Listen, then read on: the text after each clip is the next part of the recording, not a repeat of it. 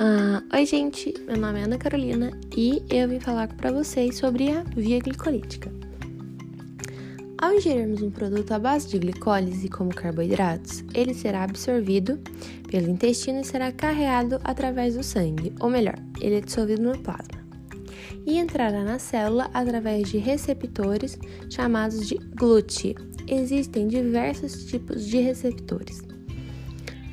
Um grande Exemplo é o GLUT4, que é abundante no tecido adiposo e no músculo esquelético. Ao entrar na célula, a glicose sofre um processo chamado aprisionamento, que nada mais é do que a fosforilação dela. Vale lembrar que a via glicolítica é composta por quatro etapas: a glicólise, a descarboxilação do piruvato, o ciclo de Krebs e a cadeia respiratória. Nesse podcast, vamos falar da glicólise e da descarboxilação do piruvato. A glicólise pode ser dividida em duas fases. Uma, que é com a utilização de ATP, e a segunda, que é com a produção de ATP. Na primeira fase, ocorre o aprisionamento da glicólise na célula, por meio de uma enzima chamada exoquinase. Essa enzima utiliza ATP para poder fosforilar a glicólise. Após isso acontecer, essa glicólise passa por uma transformação e virará frutose.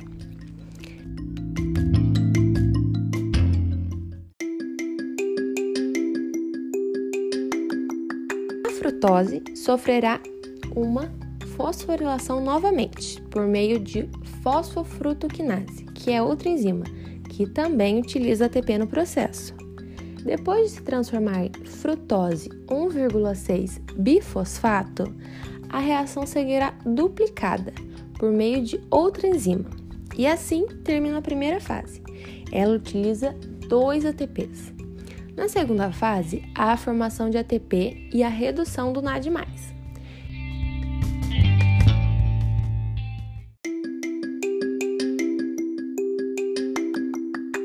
Isso ocorre através de uma série de reações enzimáticas.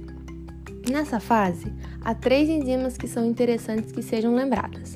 São elas: a G3P desidrogenase, que produz um NAD reduzido, que é o famoso NADH, a fosfogliceratoquinase, que produz um ATP, e a piruvatoquinase, que além de produzir um ATP, produz piruvato. Dessa forma, ao final da glicólise, temos a seguinte contagem: 2 ATPs, 2 NADHs e 2 piruvatos.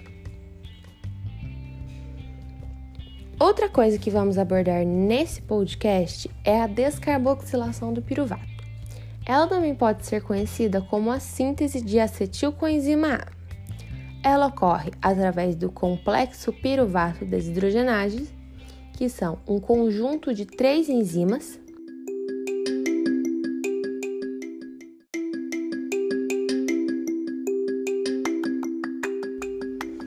Ela corresponde à remoção de um CO2 do piruvato, gerando um grupo acetil, que se liga à coenzima A e forma acetilcoenzima A. Observa-se que essa reação produz NADH, uma molécula carregadora de energia. Para que isso ocorra, existem cofatores que ajudam a reação a ser realizada. São eles: TPP, lipoato, FAD e NAD. Isso ocorre pois o piruvato é grande demais para entrar na mitocôndria. Por isso, se faz necessário a descarboxilação.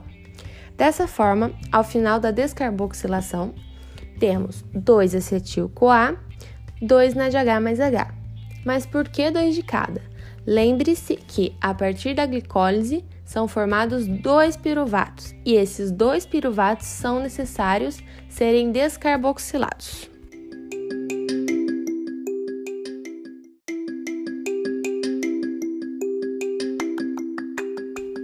E é isso, gente. Eu espero que vocês tenham entendido, espero que vocês tenham gostado. E por hoje é só.